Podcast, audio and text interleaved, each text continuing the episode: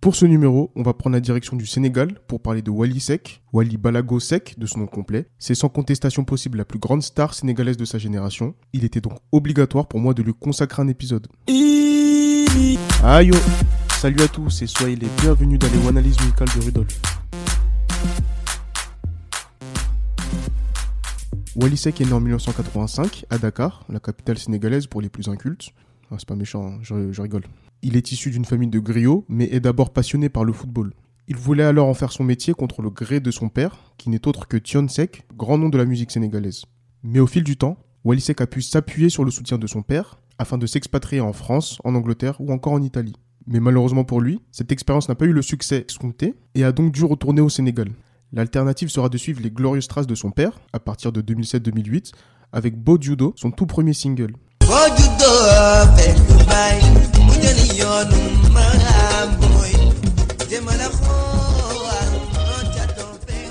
Un titre aux sonorités mbalar traditionnelles, comme vous l'avez entendu, qui est le genre musical sénégalais phare et dans lequel son père a excellé durant 30 ans.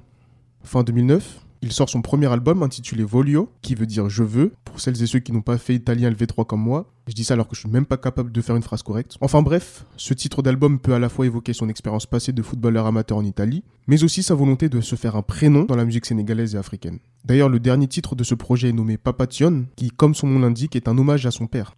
Près de trois ans plus tard, en 2012, son deuxième album Louné confirme le fait qu'il s'installe comme une des références musicales de son pays, jusqu'à remplir le Zénith en 2014 mais Sek ne va pas voir cela comme une fin en soi, bien au contraire. Début 2015, il dévoile Sante Yala. Son premier titre a dépassé 10 millions de vues sur YouTube.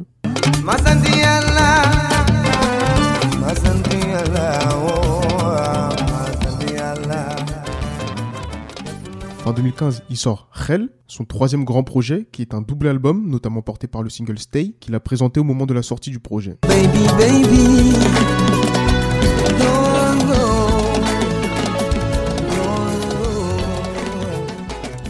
Tout cela va l'emmener à remplir en juin 2016 une autre salle parisienne, cette fois-ci Paris-Bercy, aujourd'hui appelée Accor Hotel Arena. C'est un autre level qu'a atteint le Sénégalais, sachant que le Zénith c'est environ 7000 places. Paris-Bercy pour un concert c'est plus de 20 000 places. Il y avait bien sûr une forte communauté sénégalaise et sa diaspora, mais pas que. C'est Wally Seck lui-même qui a confié au site oneaccord.fr en 2016, très bon site par ailleurs, qu'il y avait l'Afrique en miniature à Bercy. N'hésitez pas à aller lire cette excellente interview, et je ne dis pas ça parce que c'est notre média, bien évidemment. Après cela, il y a eu la collaboration avec Sidiki Diabaté, qui fut évidemment un immense succès. Une pléiade de tubes, notamment ceux de son quatrième album Symphonie, sorti fin 2018. Des prix, des concerts un peu partout, dont les deux jours d'affilée à l'O2 Arena de Londres en 2019, et j'en passe. Alors là, on en vient en fait. Pourquoi un tel succès? Tout d'abord, et comme mentionné à plusieurs reprises, il a grandi avec son père, qui est une légende de la musique au Sénégal. Tion Sek, malheureusement décédé en mars 2021. Wally a grandi avec ses chansons, et même si la musique n'était pas son premier choix de carrière, c'est quand même un gros avantage de grandir dans cet environnement-là.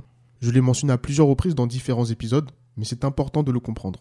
Deuxième point, c'est bien de grandir dans un environnement musical, mais si on n'a pas de talent, ça ne sert à rien. Zéro, nada, nothing, welu, niente, dara. Oui, je parle aussi Wolof. Donc Walisek a évidemment une très belle voix qui transporte. Certaines chansons peuvent durer 6 minutes, mais je vous assure que ça passe tout seul. Dernier point, sa personnalité et son état d'esprit amplifient l'amour que son public lui porte au-delà de l'abnégation dont il a su faire preuve après son échec dans le football, ou encore de l'ambition démontrée pour son premier album, Wally Seck a su s'ouvrir musicalement. Il n'a pas menti à Wanacorp lorsqu'il disait à l'époque, je cite, Il faut aller à la recherche de nouvelles couleurs, de nouveaux rythmes. Ce qu'il a fait en reprenant des influences nigérianes actuelles, de la pop ou bien du RB.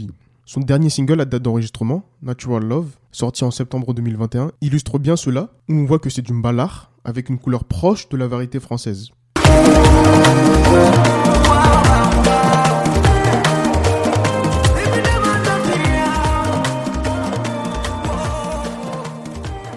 Cela, c'est un peu le jumeau sénégalais de Sidiki Diabaté. En plus d'être tous les deux fils de grands musiciens, ça ne pouvait donc que matcher entre eux. D'ailleurs, allez écouter l'épisode qui est consacré à Sidiki Diabaté.